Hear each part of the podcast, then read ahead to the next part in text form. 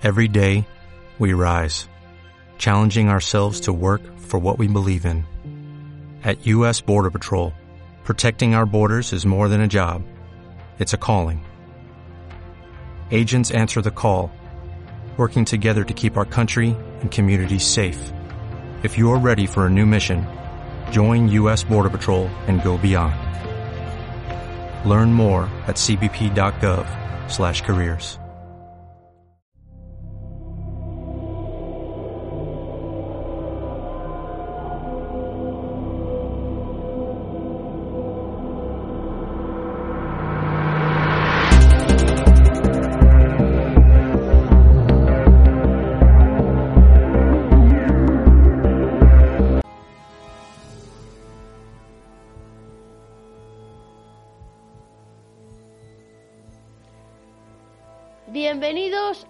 Crónicas Ufomis.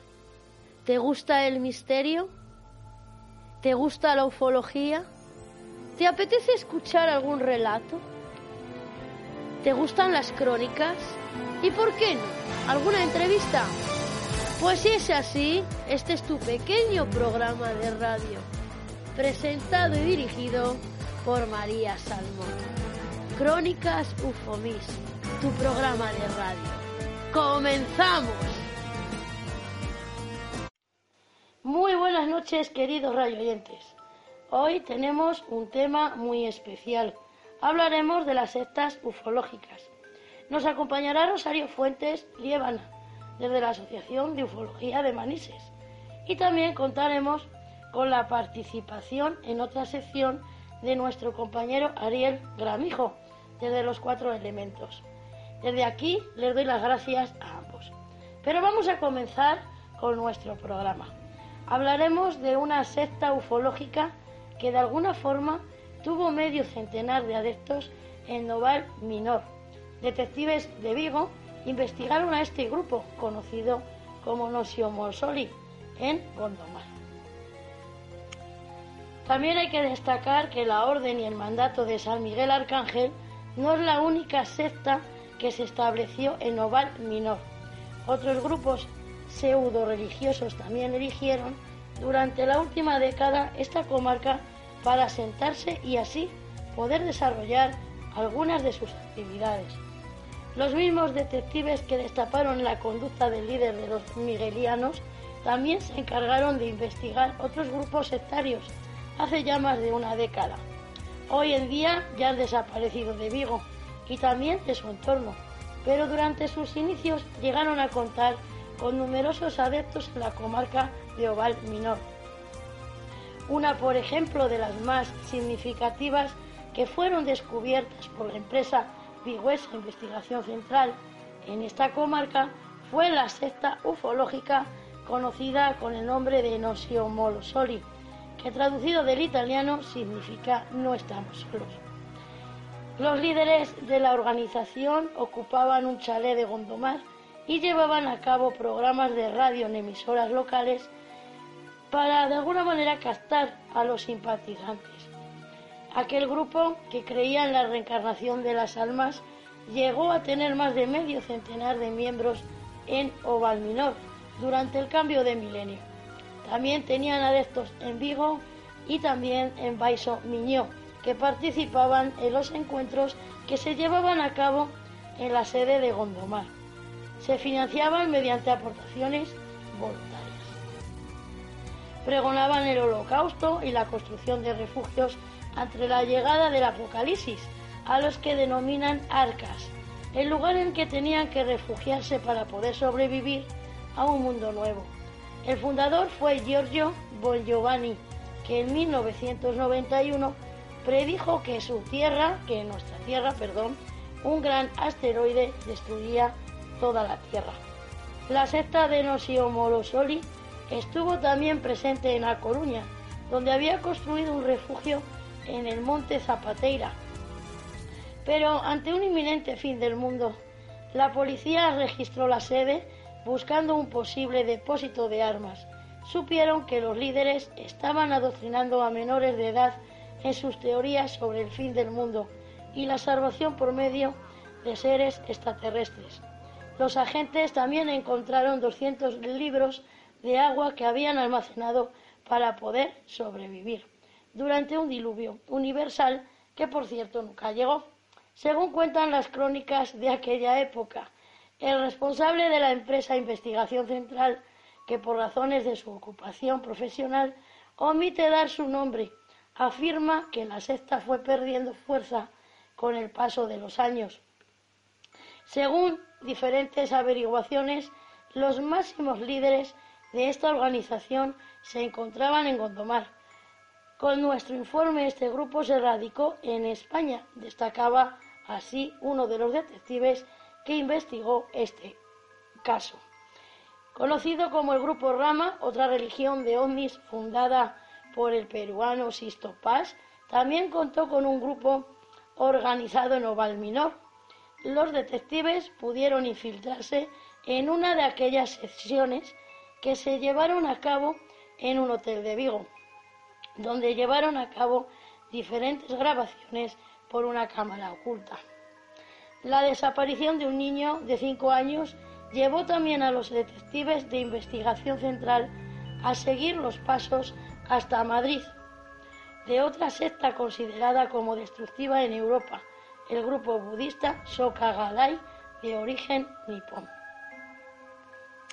Pero también vamos a recordar que hace un par de, de meses, bueno, más de meses diríamos ya de año y pico, porque esto ocurrió en el año 2018, que la estrafalaria noticia de que la ONU había nombrado a una embajadora plenipotenciaria para el contacto con delegaciones extraterrestres ocupó cierto espacio informativo en la práctica totalidad de los medios de comunicación del planeta.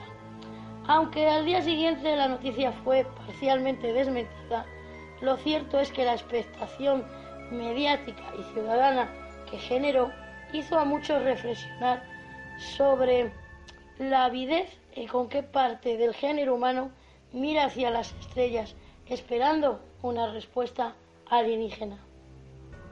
El reportaje de 30 minutos, conocido como OVNIs vienen o no, es una revisión crítica de la cuestión OVNI, la cual en los últimos años ha menguado considerablemente en términos de interés y presencia.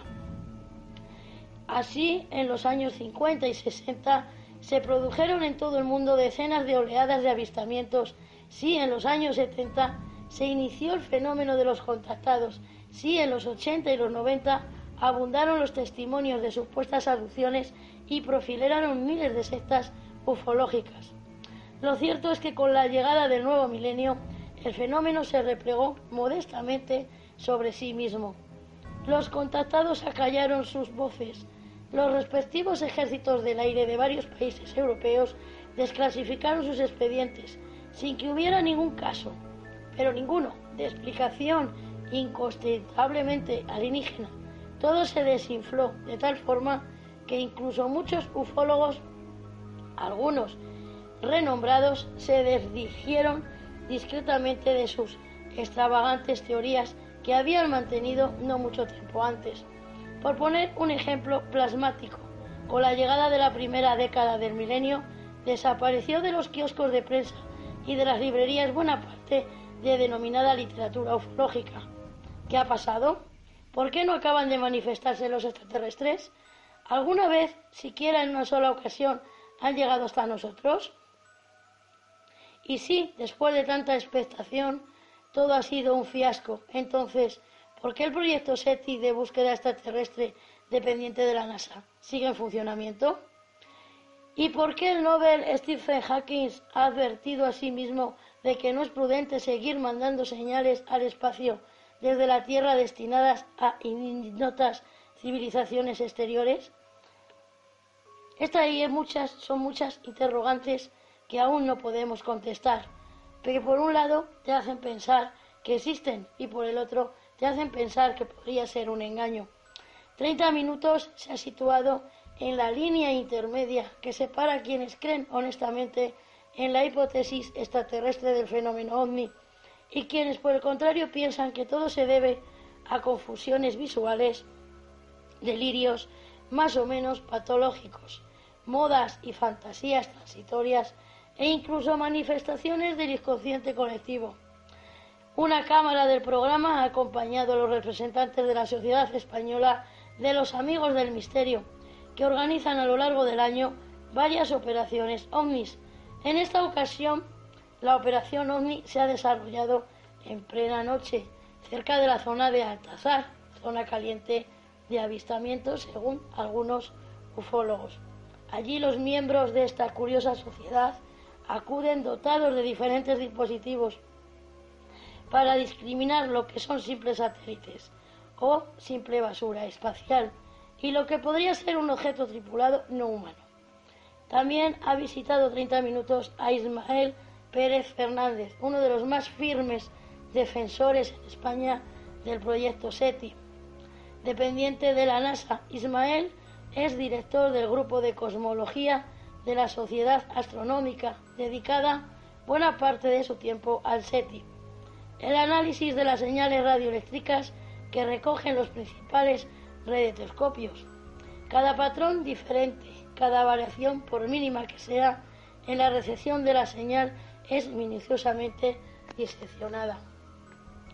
El antropólogo José Antonio Plaza, que ha estudiado el fenómeno ovni desde hace décadas, no confirma ni desmiente, pero reconoce que el único método válido de trabajo es filtrar y cribar. Más escéptico se muestra Félix Ares, presidente de la Sociedad Española para el Avance del Pensamiento Crítico, que afirma radicalmente que detrás de muchos avistamientos se esconden numerosos problemas psiquiátricos no bien diagnosticados y en el mejor de los casos puro afán de protagonismo. Bartolo Luque, matemático y analista de sistemas complejos, también se muestra escéptico y equipara con argumentos a la creencia en los ovnis con las hadas y los duendes. Una cámara del programa ha grabado algunos de los archivos secretos, ahora por fin desclasificados, custodiados en el cuartel general del Ejército del Aire. Para los escépticos, la desclasificación es la prueba de que no hubo ni hay nada. En cambio, para los ufólogos desconfiados, la desclasificación significa que los casos han sido analizados, por desgracia, de una manera individual, sin establecer un patrón que explique el fenómeno en su conjunto. Y respecto al polémico auge de los contactados de décadas pasadas, las conclusiones son igualmente muy contradictorias. Para los escépticos, la explicación psiquiátrica es la única opción. Para la ufología, convencidos como Enrique de Vicente, director de Año Cero, el fenómeno contactista es tan real y cierto que incluso siempre, según él, hasta un conocidísimo político de la transición española tuvo una experiencia de adopción. El programa ha visitado también las instalaciones del Centro de Astrobiología de Torrejón de Ardoz, en Madrid, dependiente del INTA, quienes de una manera científica y absolutamente aséptica investigan los rastros de vida, por insignificantes que sean y desde luego no inteligentes que pudiera haber el Marte y la Luna.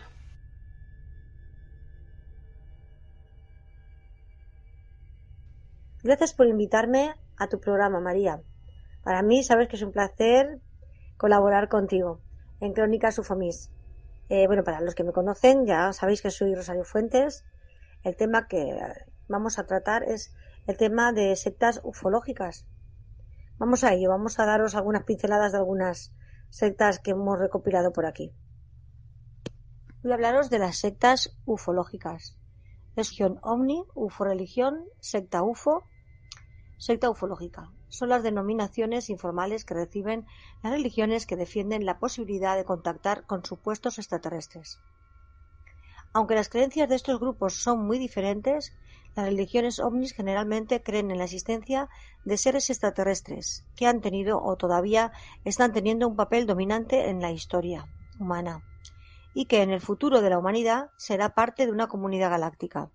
Sostienen que la llegada o el descubrimiento de las civilizaciones, de las tecnologías y de la espiritualidad extraterrestre permitirá a los seres humanos superar los problemas ecológicos, espirituales y sociales actuales Incluso llegan a afirmar que problemas tales como el odio, la guerra, el fanatismo o la pobreza serán resueltos con el uso de la tecnología superior y las capacidades espirituales de los extraterrestres. Tales sistemas de creencias han sido descritos como milenaristas. En su perspectiva, estas religiones a menudo introducen creencias del cristianismo dándoles una nueva interpretación, como las de que personajes como Jesús o Dios son de origen extraterrestre. Igualmente creen que existe una conspiración de ocultismo extraterrestre organizada por los gobiernos, debido a que estos no desearían perder el control mundial. Hay que recordar que todos ellos tienen un carácter sectario. Las religiones ovni están presentes en las sociedades tecnológicamente avanzadas, especialmente en los Estados Unidos, Canadá, Francia y Reino Unido. La mayoría nacieron en los años 50. Chentao, la cienciología, la sociedad etérea, la Unarius Academy of Science, aunque otras lo hicieron en los años 70. El movimiento raeliano, la Iglesia de los Subgenios y la industria Church of the World. En los años 1990 hubo un renovado interés por este tema. Puerta del Cielo. Besmi Dide. Listas de religiones Omni. Este es un listado de algunas religiones que podrían considerarse sectas Omnis. Cienciología. Creada por el escritor estadounidense de ciencia ficción Ron Howard en 1911 hasta 1986. Considera que hace millones de años un tirano galáctico llamado Senu trajo al planeta Tierra millones de prisioneros políticos y los ubicó cerca de volcanes y los asesinó con bombas de hidrógeno. En la época de Hubbard escribía estos textos. Acaban de ser inventados. Los espíritus de los muertos quedaron atrapados en este planeta, siendo de origen de las almas humanas, las cuales pueden ser liberadas mediante las técnicas de la dianética de un alto cosmo económico. Evas Gate, Puerto del Cielo, polémica secta que creía que un grupo de extraterrestres que viajaba en una nave espacial escondida detrás del cometa Halley, Bob, se llevaría sus almas para lo cual debían de dejar al lado los cuerpos físicos. Se suicidaron el 26 de marzo de 1997. Iglesia de los Subgenios, paradoia religiosa que admite ser una farsa y utiliza burlonamente las creencias de diferentes grupos, cienciología, saberismo y David Icke, ridiculizando el uso de la parafernalia y la mitología OVNI. Movimiento realiano fundado en Francia por el corredor de automóviles Claude Bourgeon en 1946. Autodenominó Rael, quien aduce ser un clon, asegura que la humanidad fue creada por extraterrestres, a los que llama Elión. Señor es uno de los nombres del Dios único, Debe, de la Biblia, que también clonaron a Jesús, Buda, Mahoma y etc. A quienes estarían por regresar pretenden crear una embajada en Jerusalén para los Elohim, nación del Islam, fundada en Estados Unidos por Wayat Bar Muhammad en el 1891-1934. Autoproclamó encarnación del dios Alá. Considera que el universo es regido por un consejo de doce extraterrestres, siendo el más antiguo de todos Alá, reinterpretando el islamismo para adaptarlo a sus creencias de supremacía negra y origen extraterrestre de la raza negra. Nubavianismo, fundada por Divin York en Estados Unidos, es similar a la nación del Islam y considera que el mundo está denominado por reptiloides y grises y los negros son de origen extraterrestres y la raza blanca es un experimento genético fallido. Ocultismo nazi con diferentes orígenes, aunque uno de ellos, eh, de sus mayores exponentes, fue el chileno Miguel Serrano, considerado el origen extraterrestre de la raza blanca o raza aria, a veces asociada con la estrella Aldebarán, aunque otras estrellas pueden ser mencionadas. También aducen que Hitler estaba en contacto con los extraterrestres nórdicos y esto le permitió crear algunos ovnis. Orden Tifoniana, fundada por ocultista británico Kenneth Grant, es una tradición esotérica derivada de la Ordon Templi, Orientis, la cual practica rituales para invocar y materializar, contactar con entidades extraterrestres y extradimensionales, con influencia de los cuentos de terror, mitos de Cthulhu del escritor fantástico estadounidense H.P. Lovecraft y los rituales realizados por Aleister Crowley, que según dicen logró materializar a una entidad llamada Lam. Saberismo, más que una religión, es una especie de fenómeno surgido en los años 1930, cuando el escritor de ciencia ficción Richard Sharper Saber aseguró que existían unos seres malévolos y caníbales viviendo bajo tierra, quienes gustan de secuestrar humanos para violarlos, torturarlos y comérselos. Así como provocar desastres, Saber también aseguró que dichos seres, llamados Deros, tenían contacto con especies extraterrestres malvadas. Llegó a tener muchos seguidores, círculo Saber en todo Estados Unidos y Europa. Centro de entrenamiento para la liberación de la energía ATMA.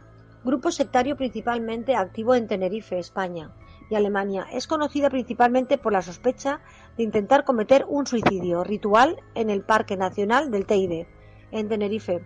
Aparentemente los 32 integrantes de la secta creían que tras suicidarse sus almas serían recogidas por una nave espacial y llevadas a un destino específico. Y ahora, pues ahora despedirme y que os haya gustado el programa de Crónicas Ufomis porque la verdad que María es estupenda como, cómo hace las cosas con una gran profesionalidad. Venga, hasta la próxima, amigos. Muy interesante, Rosario. Pero vamos a escuchar a través del canal de YouTube a Gran Misterio, quien también nos comparte información muy interesante sobre las sectas.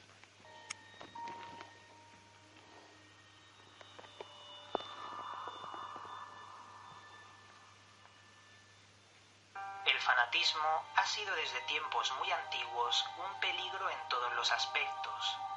Muchas veces ha llevado a personas normales y sinceras a ser engañadas por prestidigitadores, quienes les convencieron para suicidarse. En el fenómeno ovni existen casos de suicidios motivados por la falsa promesa de que los extraterrestres llevarían sus almas entre ellos. En esta investigación vamos a comentar varios de estos casos y de movimientos esotéricos extraños que pueden llevar a engañar a la gente con fe ciega.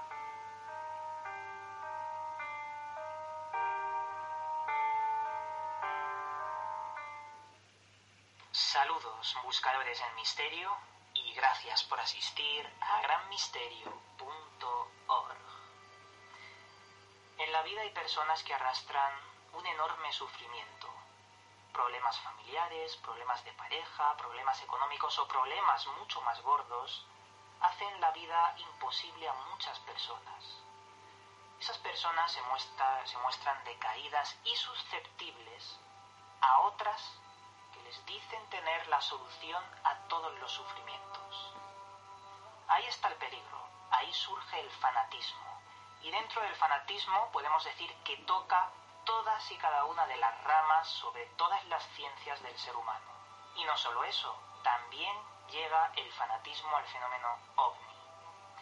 En este caso vamos a ver algunas sectas y religiones que se han formado por el fenómeno ovni de esas personas que se han aprovechado de la voluntad de otras que arrastraban ese sufrimiento y que han acabado en suicidios colectivos, en la peor de las suertes a muchas personas y en la desgracia a sus familiares.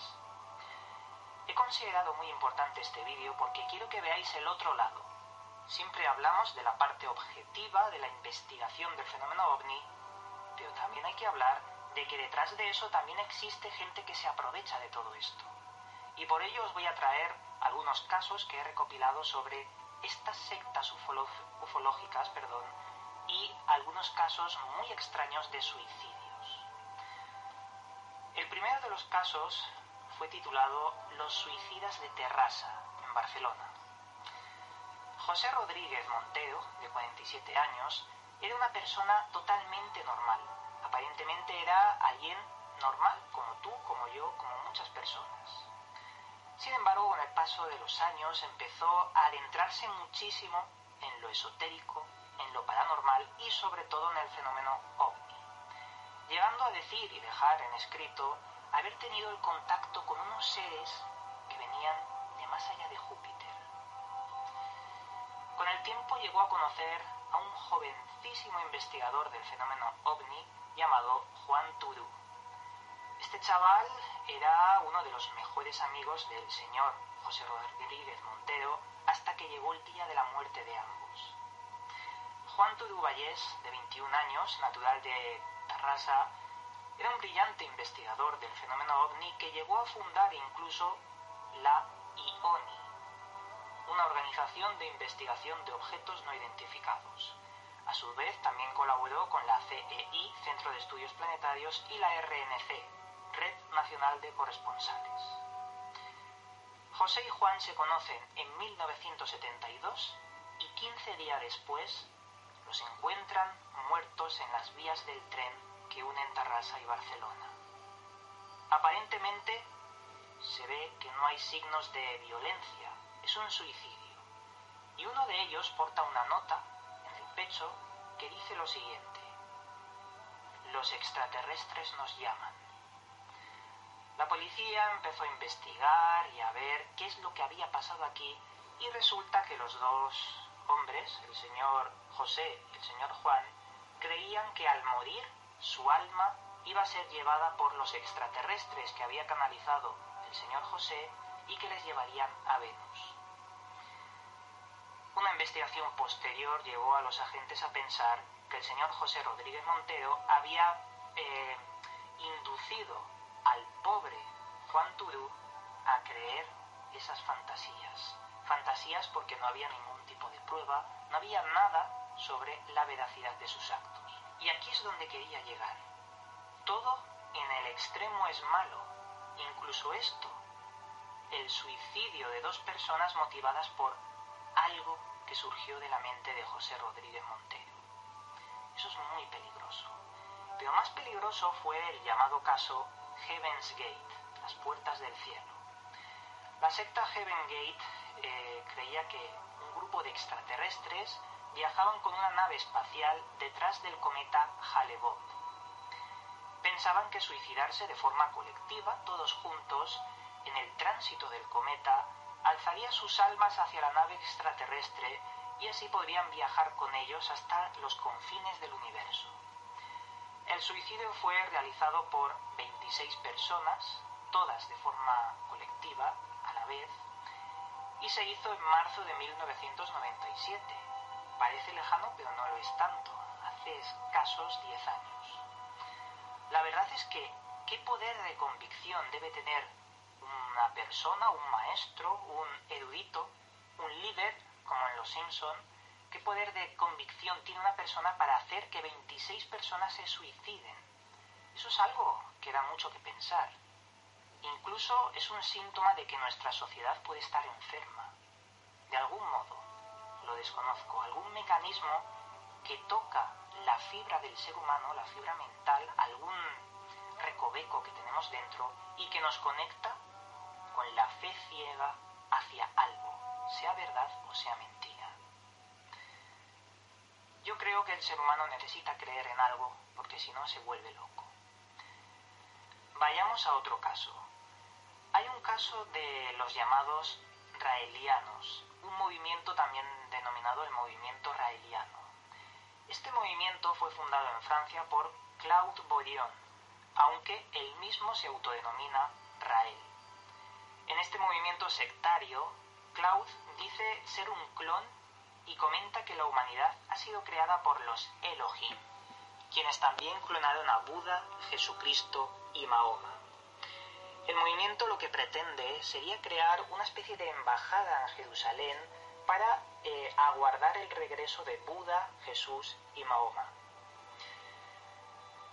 En realidad este hombre lo que hace es coger las ideas antiguas de mm, la manipulación del ser humano por seres extraterrestres, como nos dicen todas las culturas del mundo, utiliza conceptos bíblicos y religiosos para captar y adoctrinar a las personas.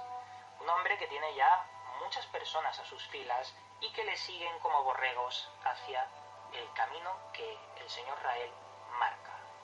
Algo que también es muy peligroso y que en el futuro estoy seguro de que va a dar algún problema a muchas personas. Tenemos también una orden muy curiosa, y esta me ha llamado mucho la atención porque desconocía totalmente su existencia. Se llama la Orden Tifoniana, fundada por el ocultista británico Kenneth Grant. En esta orden lo que intentan, y ojo con esto, intentan invocar seres extraterrestres y de otras dimensiones mediante rituales extraños y esotéricos. Muchos de estos rituales están basados en las obras de H.P. Lovecraft, sobre todo en los mitos de Cthulhu.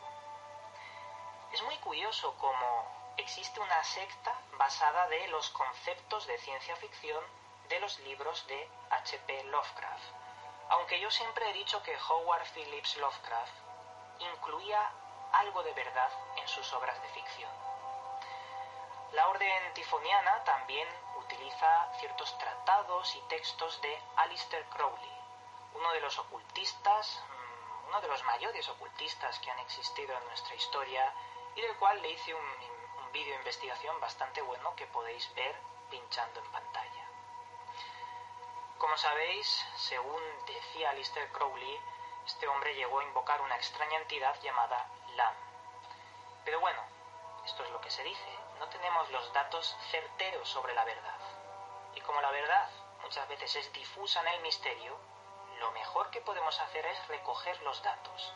Y por eso estáis aquí. Por último os he traído uno de los movimientos sectarios que también está en auge y es de los más fascinantes de investigar. Veréis, este movimiento se llama el saberismo.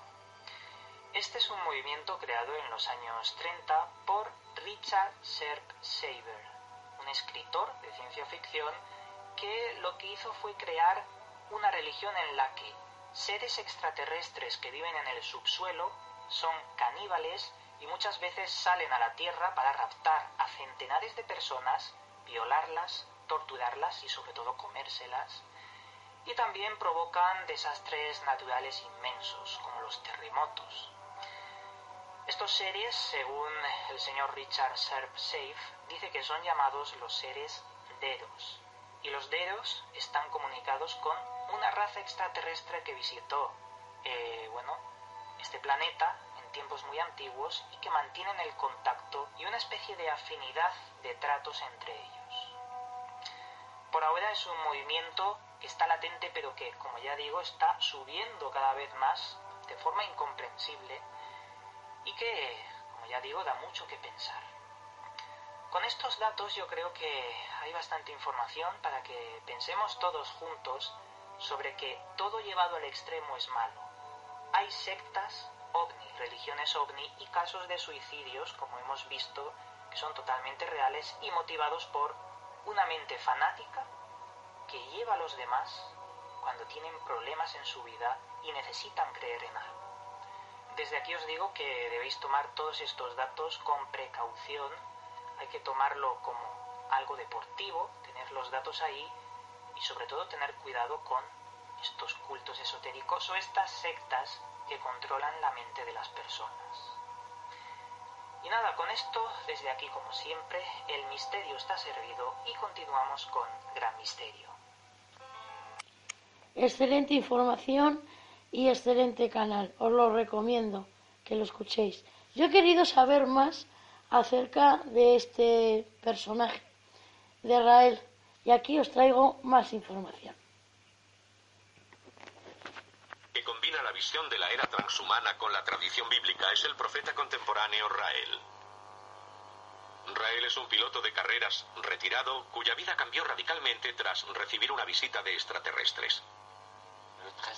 La mañana del 13 de diciembre, yo iba al trabajo cuando algo me impidió seguir conduciendo y acabé en un volcán extinto. Detuve mi coche y seguí a pie hasta el centro del cráter, donde no tenía por qué estar. Miré al cielo y vi una luz parpadeante. Apareció una escalera y bajó un ser que me dijo que era uno de los Elohim que habían creado la vida en la Tierra hace mucho tiempo. Así fue como comenzó la historia. La palabra Elohim es muy importante. Aparece en la Biblia y la gente se impresiona cuando les digo que en realidad la Biblia es el libro ateo más antiguo del mundo. En ella no aparece Dios, sino que se usa la palabra Elohim, que en hebreo significa aquellos que llegaron del cielo. Naturalmente para todos los seres primitivos, los que venían del cielo eran dioses, pero empezamos a viajar al espacio, a salir de este pequeño planeta azul, y podemos entender que podría haber vida en otros planetas, que esa vida podría viajar como nosotros, y que alguien podría venir del cielo sin necesidad de que sea un dios. El Elohim nos explicó que hacía mucho tiempo ellos también habían estado al mismo nivel de desarrollo que la Tierra y que sus científicos se habían encontrado con los mismos problemas que los nuestros. ¿Cuáles son esos problemas? Los comités éticos, la gente bloqueada por los conceptos religiosos primitivos que dice, no tenéis derecho a clonar, a utilizar fetos porque están vivos, y no tenéis derecho de tal y cual. Una gran cantidad de consideraciones religiosas y filosóficas los bloqueaban. Y pidieron a su gobierno viajar a otro planeta para continuar con sus investigaciones. Y este fue el mundo designado. Eligieron la Tierra y así fue como crearon vida en ella, comenzando con organismos unicelulares, luego multicelulares y por último, como dice la Biblia, el hombre a su misma imagen. Dicen, los creamos a nuestra imagen. Un día ellos serán capaces de hacer lo mismo y nos aman. Admiran su creación. Y dicen, un día regresaremos, pero tenemos que dejar una pista. Tienen que dar muestra de que serán capaces de entender lo que hemos hecho. Y las grandes religiones del mundo coinciden en que regresarán cuando llegue el momento adecuado cuando estemos listos para escapar del mundo primitivo, para dejar de arrodillarnos y rezar ante todo lo que baje del cielo y preguntemos, ¿cómo funciona eso? Y eso es lo que estamos haciendo ahora. Durante los últimos 20 años hemos descubierto más que en toda la historia anterior. En los próximos 10 descubriremos más que en estos 20 años y los precedentes. Luego el periodo se reducirá a 5 a dos y medio, a un año, a seis meses, a tres, hasta que llegue el momento en que descubramos más cosas en un día que toda la historia de la humanidad. Y si sumamos todo ese tiempo, vemos que nos referimos aproximadamente al 2025 o 2030. Así que en 15 o 20 años lo sabremos todo. Y ellos empezarán a considerar venir a visitarnos. Rael fue elegido por los alienígenas para propagar el mensaje de su segunda venida y le pidieron que construyera una embajada en donde poder aterrizar y reunir a la prensa y a los líderes mundiales. Les gustaría una embajada que, a ser posible, estuviera cerca de Jerusalén. ¿Por qué? Porque el primer laboratorio en el que se fabricaron los primeros humanos, Adán y Eva, estaba cerca de Jerusalén. Así que, por cuestiones sentimentales, les gustaría regresar al lugar donde comenzó todo. Así que hemos pedido al gobierno israelí la autorización, no los medios, sino la autorización para tener la extraterritorialidad para construir lo que la tradición judía llama el tercer templo, que debe construir el Mesías para recibir a Elohim. De hecho, algunos rabinos se preguntan si podría ser yo. Y tienen razón en preguntárselo.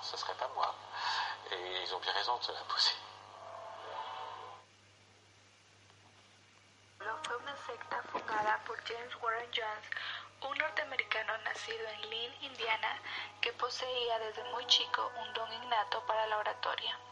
En 1956, Jones, junto a su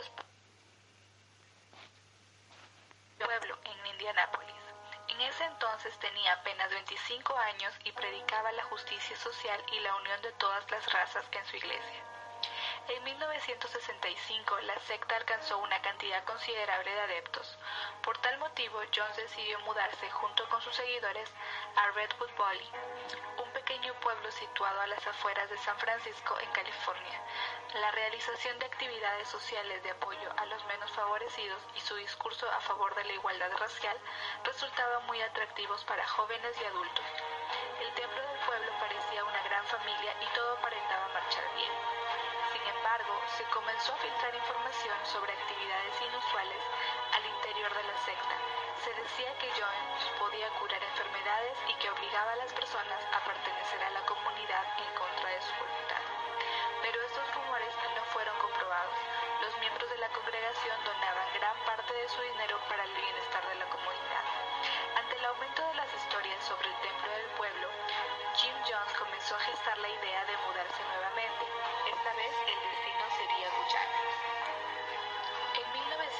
1977, Jones se mudó con sus seguidores a Guyana, donde había comprado un terreno de 140 hectáreas. La tierra prometida de los fieles del templo del pueblo necesitaba un nombre y fue bautizada como Jonestown. Aquí el 70% de las personas eran negras, el 25% blancas y el resto pertenecían a otras razas. Esta diversidad era consecuente con la prédica de igualdad de Jones. Felicidad. Familiares de los habitantes de Jonestown en los Estados Unidos contaron que muchas personas habían sido obligadas a permanecer en ese lugar. Por este motivo, el senador norteamericano Leo Ryan viajó a Guyana para investigar las denuncias sobre lo que estaba sucediendo al interior de Jonestown. El político estuvo acompañado por un grupo de periodistas que registraron imágenes del lugar y sus habitantes, pero no intuyeron lo que les pasaría. Jim Jones recibió a Ryan con una fiesta y se entrevistó con él. Durante la visita del senador a las instalaciones de la Tierra Prometida, algunos miembros de la secta se le acercaron disimuladamente para manifestar sus deseos de volver junto a él a los Estados Unidos. Cuando Leo Ryan y su comitiva, que incluía a los miembros desertores del Templo del Pueblo, se encontraban en el aeropuerto dispuestos a partir, Jim Jones mandó a un grupo de hombres armados a matarlos. Leo Ryan y cuatro personas más murieron por impacto de bala. El resto logró huir. El siguiente acto de Jones fue convencer a sus seguidores de que la sociedad había sido destruida y que lo mejor para ellos sería dejar de existir. Juntó varios cilindros y los llenó de una mezcla de jugo de uva y cianuro. Uno a uno hizo que los miembros de la secta se acercaran a beberlo. El 18 de noviembre de 1978, unos 900 miembros de la secta Templo del Pueblo se suicidaron por órdenes de su líder Jim Jones. Aquel día el paisaje era aterrador en Jonestown, una granja ubicada en la selva de Guyana que era considerada la tierra prometida. Los cuerpos yacían tirados alrededor de varios cilindros que contenían el mortal líquido que voluntariamente ingirieron las personas para quitarse la vida. Según algunos testimonios de sobrevivientes, Jones obligaba a que los niños fueran envenenados por sus padres para que luego estos hicieran lo mismo. Murieron más de 900 personas del total de mil habitantes de Jonestown. Jim Jones no tomó la mortal mezcla. Su cadáver fue hallado con una bala en la cabeza. Nunca se supo si alguien le disparó o si él se quitó la vida. Si uno visita alguna vez Guyana, encontrará en el lugar donde ocurrieron los trágicos hechos una placa en la que podrá leer en memoria de las víctimas de la tragedia de Jonestown. Como pueden ver, hay diferentes tipos de sectas. Algunas incluso llevan a la gente a suicidarse. Terrible. Continuaremos una segunda parte sobre este tema en el programa de sombras al final de la escalera. Esperemos que le haya gustado. Pero no se olviden que el programa aún no ha terminado. Continuamos con nuestro compañero Ariel, quien nos va a hablar de entidades. Hola María, gracias por haberme invitado a Crónicas UFO Mix. El tema a comentaros del día son las distintas entidades. Un tema quizás interesante, claro, siempre desde mi punto de vista, pues el de vosotros puede ser muy distinto o acorde a mis investigaciones. Eso queda en usted. Y comienzo pensando que ellos se han adaptado a nuestra forma y nos conocen incluso más que a nosotros mismos, y me refiero a las entidades no humanas. Podemos catalogar una serie de especies bien definidas y otras no tanto, pero lo que sí sabemos a ciencia cierta que pertenecen a este macrocosmos, donde abarcan dimensiones, y fuimos todos en conjuntos creados por una energía divina, esparcida por todo lo imaginable e inimaginable. Los hay parecidísimos, donde entrarían una serie catalogada como especie humana o similar. Luego pasamos a entidades lumínicas, todas ellas con capacidades extraordinarias pertenecientes a este mismo planeta, creadoras de los círculos de las cosechas y otras curiosidades por estudiarnos en avances, a ellas no les afecta la ley física, la temperatura ni la fuerza de gravedad. Son conscientes de sí mismas y corresponden a la naturaleza. Siguiendo con las distintas morfologías, tenemos otras variedades que nos visitan o entran en nuestra dimensión. Seres elevados que pueden manifestarse tanto físicamente como espiritualmente. Entre ellas entidades benévolas y malévolas. Estas mismas entran dentro de una serie de escalas que pueden manifestarse y no requieren de elementos para moverse en distintas dimensiones. Lo hacen naturalmente, también las hay lumínicas u opacas, pero claro, su tonalidad no determina su condición de bien o de mal. Seguimos con entidades gelatinosas, muy inteligentes. Ellas utilizan transportes tanto por aire, agua y en mis investigaciones pienso y no afirmo que podría ser una raza inteligente del agua y que pueda ser de este planeta o de otro, pero que consista del agua de donde provengan. Otras especies con morfologías animal como los hombres hormiga, reptilianos, duendes, hadas, etc., entrarían dentro de dos fases, ya sea los nacidos aquí y los llegados del espacio, especies varias que dominan la naturaleza y otras buscan sus propias reglas del bien o del mal. Por último, y conocido para mí, son los seres cibernéticos, robot o como les plazcan llamarlos. Estos vendrían de distancias inimaginables a investigar nuestro planeta y en este contexto entrarían hasta las naves que podrían ser seres vivos o al menos en su forma ya sea metálica o plasmática.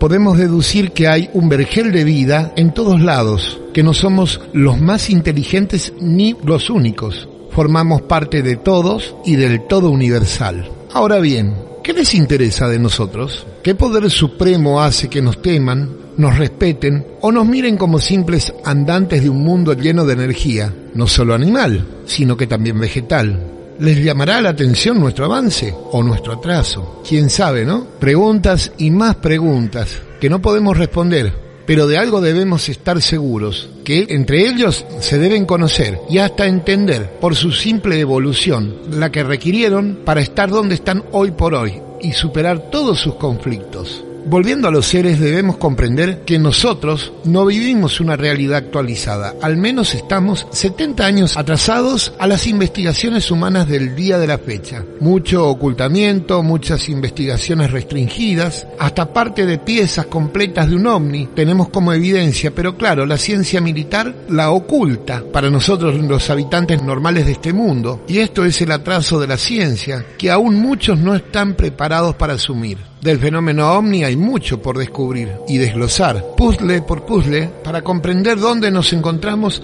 en este infinito misterio universal. Bueno, espero que esta no sea ni la primera ni la última charla con vosotros, dejando abierta la expectativa de más crónicas ufológicas en UFO Mix. Hasta muy pronto amigos. Gracias María.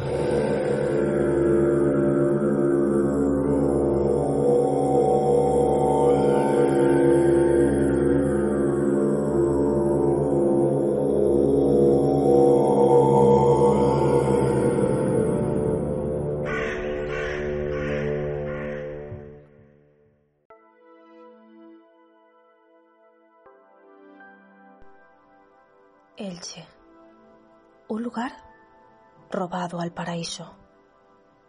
Una experiencia única entre los encantos de sus palmeras y su larga historia. Soy Verónica, criminóloga y guía en los paseos misteriosos de Hispania Mágica.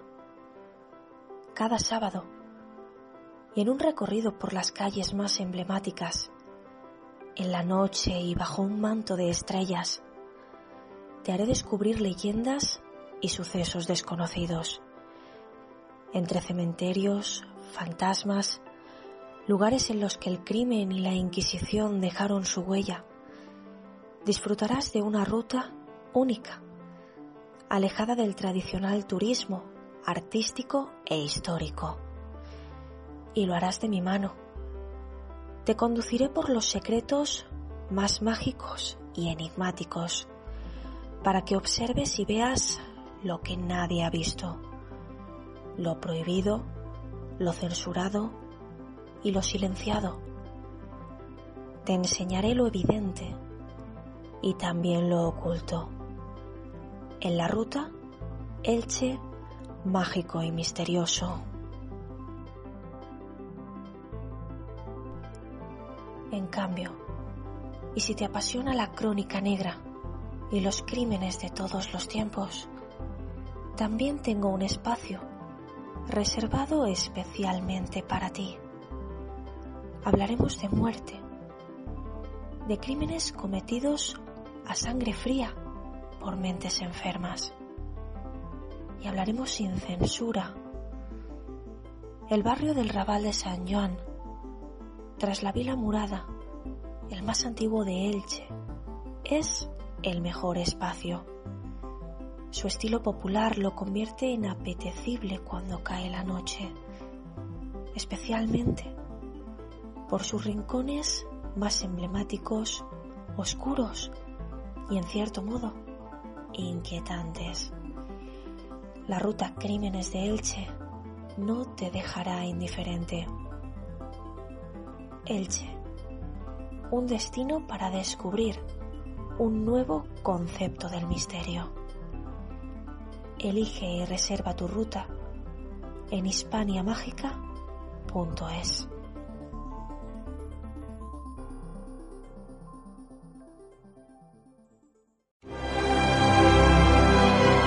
Bueno, pues después de una intensa noche de grandes temáticas, llega el baúl del cine, en donde nos podremos relajar con algunos comentarios y algunas críticas de algunas de las películas que pensabas que ya habías olvidado, pero que están ahí y que de alguna manera han marcado un antes y un después.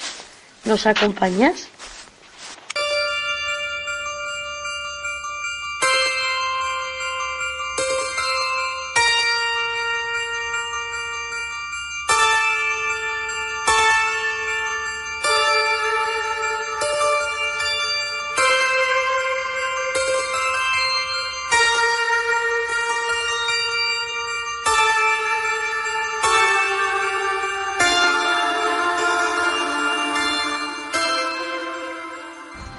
Bienvenidos una tarde más al baúl del cine. Muchas gracias María, como siempre es un placer compartir nuestra pasión aquí contigo y con tus oyentes en tus aposentos, junto claramente a nuestro compañero Álvaro Collantes de Planeta Conspirativo. Hoy hablamos de una saga diferente, original y no por ello menos terrorífica la saga, protagonizada por el muñeco asesino Chucky, es, única dentro del cine de terror. Domancini, su creador, se mantuvo incluso en todas las películas de la serie como autor de los guiones, además de director de las tres últimas entregas, cosa que no suele ser muy habitual. Junto a Mancini también se mantuvo el productor David Kirchner, que diseñó el look de Chucky y produjo todas las entregas desde que compró el guion de la primera, escrito por el susodicho Mancini. Y por supuesto, no podemos hablar de la saga sin hablar de Brad Dourif, la voz de Chucky. Una voz indiscutible, si la habéis visto en original vital para dotarle de esa gran personalidad y carisma. Yo os aconsejo que la veáis en original. Es impresionante. Todo ello ha contribuido para que la saga mantenga una rara coherencia, en la que todas las entregas cuentan no hay ninguna que no, tenga, no se tenga sentido o no tenga que ver con ninguna con las otras. Y la continuidad entre todas es muy sólida. La única saga que podríamos decir parecida a ella que tenga algo sentido sería la saga de Fantasma. El resto de sagas mucho más populares como la de Halloween, que hablamos en el anterior programa, Viernes 13 o Pesadilla en M Street, como sabéis, sufren como cambios continuos, fallos de continuidad, diferentes continuidades de repente, reboots, remakes. Pero en cambio la franquicia de Chucky el muñeco diabólico, tanto como la de Fantasma, se mantiene sólida a lo largo de los años, lo cual hace una de las más adecuadas para poder disfrutar el maratón. Pero de esto nos va a hablar Álvaro, que nos va a hablar la saga, sus orígenes, qué tiene que ver el vudú con todo esto y la historia de un muñeco que pudo inspirar a la saga. Así que adelante Álvaro Collantes, todo tuyo. John. Over here. Hi. It's me, Chucky. What do you think? The gree gree work?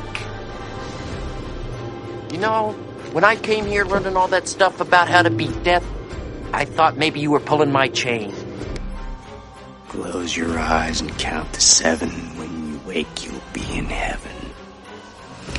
Hola Roberto, ¿cómo estás? Un placer estar con vosotros otra vez. Bueno, pues comentaros que aquí está otra vez el webmaster, eh, Álvaro, bloguero del misterio, del canal Planeta Conspirativo.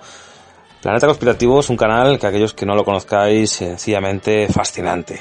Tenemos temáticas de, terror, de misterio, urbex y por supuesto todas aquellas cosas de conspiración que sé que a todo el mundo os gustan y tan necesarias en estos tiempos y más ahora que encima nos quieren cortar la lengua, ¿no? Desde con las leyes estas nuevas que han hecho para censurar todo tipo de, información que digan que no es la del sistema, nos llaman desinformadores, ¿no? Mándatela el asunto. Bueno, venga, vamos al grano. Voy a comentar eh, el asunto de Chucky el muñeco diabólico.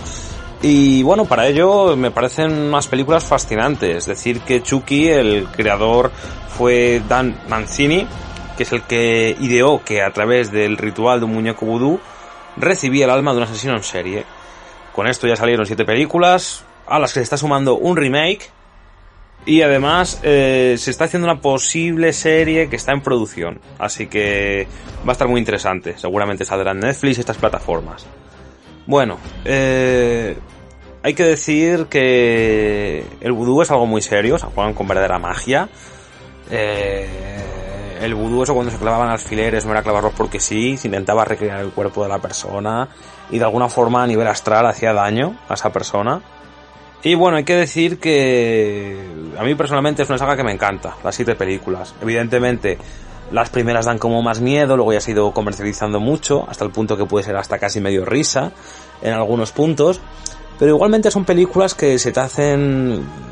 se hacen muy amenas de ver. Se hacen las tardes de esos clásicos días de lluvia, ahora de otoño, de, un fin de semana, que el domingo que te quedas tranquilito en casa, ¿no? No quieres saber nada de nadie y quieres desconectar.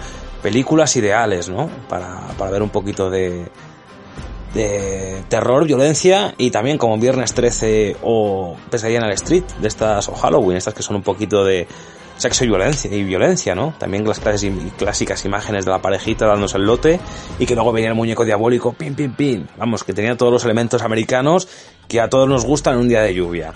Quizá películas poco profundas, pero sí muy interesantes para pasar un rato agradable, en tensión, sustos, en fin, muy recomendables. Bueno, vamos a entrar en profundidad y y quiero hablar de un muñeco muy parecido a Chucky. No sé, creo que este no le influencia porque fue posterior, pero desde luego es un muñeco que presenta unos elementos parecidos. Este es Robert, que es un muñeco expuesto en el Museo de Florida, cuya historia se remonta a principios del siglo pasado. Entonces aquí sí que nos sí que pudiera ser influencia. ¿eh? No es a nivel oficial el que influenció a Chucky, pero yo creo que que muy posiblemente lo influenciara, muy posiblemente decir claramente que, este tal Robert se ha recuperado la historia a través de un usuario que se llama Rafael Pulling. Bueno, para que lo sepáis. Robert fue un muñeco que compró una familia pudiente del Key West, una isla al sur de Florida, y que fue fabricada por una criada de Bahamas. de donde proceden las tradiciones del vudú. Qué curioso, la verdad. Fíjate, una criada de Bahamas, crea al rover. El destinatario del juguete, Robert Gen Otto, acabó siendo un pintor conocido en la zona, pero de niño sus padres le escuchaban a menudo hablar con el juguete, y una voz más grave responder, dando por hecho que era el mismo niño. Sin embargo, con el paso del tiempo, comenzaron a suceder cosas raras, por lo que el juguete acabó en el desván. A partir de ahí, los hechos conocidos se detienen, dando lugar a la leyenda. Algunos dicen que durante años se vio a Robert saludando desde una ventana invitando a otros niños a entrar. También se dice que unos futuros moradores de la casa tuvieron problemas con él. O sea, atención al Robert, lo podéis buscar en internet, tiene una pinta bastante escalofriante, la verdad. Es curioso. Sea como fuere, eh, este muñeco tuvo mucha notoriedad y acabó como pieza de museo, donde algunos visitantes aún cuentan que les guiña el ojo de vez en cuando. O sea, fijaos, ¿eh? no se sabe si es superstición. Sea como fuera, ahí lo tenemos. Y entrando más en detalle, con Chucky, la primera que es del año 88, hay que decir que se ha convertido en todo un referente del terror dentro de lo que son los personajes americanos, ¿no? Las sagas, como he dicho antes, de, terror, sexo y violencia. Sagas que desde luego para pasar el rato son alucinantes. Para mí yo soy más de Freddy o Jason, pero desde luego Chucky es, alucinante, ¿no? Sobre todo la primera película que mezcla esto del vudú, o sea, podríamos hablar de que mezcla ya elementos esotéricos, ¿no? Y elementos de alguna forma docentes porque nos enseña la cultura del vudú. Y es sorprendente. Luego ya las demás, pues bueno, es que el muñeco vuelve a aparecer, sigue matando. Pero bueno, en todas las películas se ve el ingenio del, tanto del guionista como del director, porque Chucky tiene muchas ideas para matar, ideas muy curiosas, ¿no? Y es, y es sorprendente ver las novedades de cada película, o cómo se reconstruye, cómo esa viejita la coge y le cose la cabeza y vuelve otra vez a, a cobrar vida y demás. Son películas que yo desde luego las pienso repasar. Las vi en su día y pienso repasarlas en algún momento de mi vida. No sé cuándo, pero en algún momento lo haré. Películas que merecen mucho la pena y desde luego si sale esa serie o sale otra película de Chucky o el remake, vamos, lo pienso ver segurísimo, segurísimo. Sin ningún tipo de dudas. Son películas que te hace ver la maldad que la maldad no solamente está en las personas, sino que también puede animar objetos, o sea, la energía está en todas partes. Simplemente es a dónde se transmute, a dónde pasa esa energía. Y el vudú puede hacer que esa energía se manifieste en objetos, en este caso un juguete, ¿no? Pero también se ha visto otros eh, objetos demoníacos. Hay un libro muy interesante, no recuerdo bien ahora autor, pero bueno, si ponéis objetos infernales, se puede ver. De hecho, objetos infernales también, o muñecos infernales, perdón, es una película eh, en blanco y negro, prácticamente de las más antiguas que hay y realmente ahí se ve, realmente es quizá la influencia antes de Chucky. Y es alucinante ver cómo cobran posesión estos juguetes y consiguen atacar a la gente o consiguen hacer posesiones demoníacas en la zona. Yo soy muy fan de Annabelle, me encanta también pero considero que Anabel es otro rollo, es un rollo como más espiritual del demonio, porque Anabel nunca se mueve, simplemente es que manda fuerzas demoníacas. Aquí es el muñeco que se mueve, cobra vida y con su cuchillo ataca, ¿no? Es espectacular. La primera quizás mantenía esos elementos de como que te imponía porque nunca lo llegabas a ver, no sabías si era él quien atacaba o era una fuerza eh, demoníaca también. Luego al final se ve que es el muñeco, ¿no? Y la recreación es brutal es brutal. Eh, la verdad que a mí la primera es la que más me gusta. Pero bueno, luego la novia de Chucky también me encantó, la hacen muy bien a la, a la novia y las pillerías que hacen entre los dos es muy buena. Y cuando tienen el hijo, el hijo y el hijo también, que es más buenazo que otra cosa y, y le inculcan los valores de no matar, vamos, que le inculcan los valores de que mate, pero el chico tiene como un corazoncito por dentro, parece que ha nacido noble, ¿no? Y es curioso esa dualidad entre el bien y el mal que se ve ahí. En fin, todas las películas tienen su aquel. En mi opinión, si algún espectador nos está escuchando y no las ha visto, se las recomiendo enteramente. Que sepa que no va a sacar aquí filosofía, eh, desde luego, de Schopenhauer, mucho menos. Pero sí que va a poder sacar un buen rato, unas diversiones, unas risas y también un poquito de sustos, porque nadie se va a esperar cuando Chucky va a atacar. En los momentos que menos te lo esperas, ataca. Y a veces parece que va a atacar y no ataca. En fin, son películas que te van a mantener en tensión y van a hacer espectadores que paséis un rato bastante agradable. Bastante agradable si os gusta este género, por supuesto. Y nada más, eh, me despido. Comentaros, pasaros por Planeta Conspirativo, que estamos mejorando muchísimo la calidad de imagen. Hemos comprado una cámara en condiciones, hemos, estamos manejando el, programas muy potentes de edición y vamos a hacer un canal muy profesional del misterio. Que desde luego, si habéis pasado y no os habéis suscrito todavía, volver por ahí, darnos otra oportunidad, porque estamos trabajando en mejorar todo el equipo. Así que nada más, amigos. Nos vemos en otro programa y hasta pronto. Así es la saga original de Chucky el muñeco diabólico, llena de hallazgos, desde una trilogía original más o menos fiel, a las reglas de los Psycho Killers, hasta la sarcástica dupla con familia disfuncional de Lates, pasando por dos últimas inesperadas entregas que dejan sorprendido. Y llegando ya, por supuesto, a la nueva entrega la última que sacó, que dio un volantazo en los orígenes e intenciones de Chucky y le dictó una nueva dosis de mala baba, muy apropiada para esta era de la hiperconectividad. Pero como bien comenta nuestro amigo Álvaro, si no lo habéis visto estáis perdiendo el tiempo. Ya debéis verlo. Escuchar, escuchar. Hola, soy Chucky y seré tu amigo hasta el final. Ahí dijo. ¿Quieres jugar? ¡Eh! Me gusta que me abracen. Eso sí, si la veis, no olvidéis la caja de herramientas y comprobar que las pilas estén incluidas. Avisado estáis.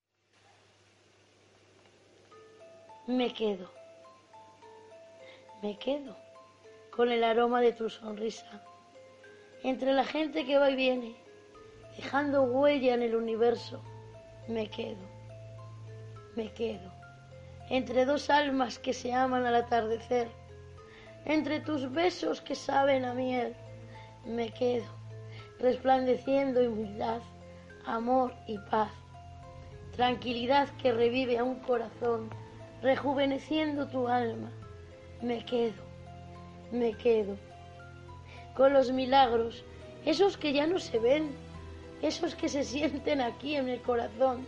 Me quedo con ese momento, en el camino del amor, alumbrando a los necesitados, respirando salud y amistad. Me quedo entre la noche y el día, entre las nubes y las estrellas, y aquel sol que brilla, resplandeciendo positividad. Me quedo con la transparencia de tu mirada, de tus ojos hermosos. Me quedo en una librería entre mil palabras, entre libros de poesía, entre los colores, olores y el calor de la esperanza con alegría. Me quedo con los sueños, esos que saben a miel, con los que soñadores, los que saben que todo es posible. Me quedo con esos pequeños momentos, con las miradas, esas que dicen tanto y otras que no dicen nada. Me quedo en el infinito de tus ojos, enredada en tus rizos, en tu vientre. En la almohada me quedo, tratando, jurando y rezando, aunque miles de puertas se cierren, me quedo contigo. Me quedo, me quedo, aquí callada, a tu lado, para siempre, amor mío. Si te apasiona el mundo del misterio y la historia, no puedes dejar de lado la revista Fenómena. En ella encontrarás temas de actualidad y artículos relacionados con la historia. Con colaboraciones científicas y reputados investigadores. Tirada mensual online, completamente gratuita. Fenómena, la investigación científica de lo inexplicable. Visita fenomenabarraes.com y síguenos en redes sociales. Recuerda, todos los meses, revista Fenómena.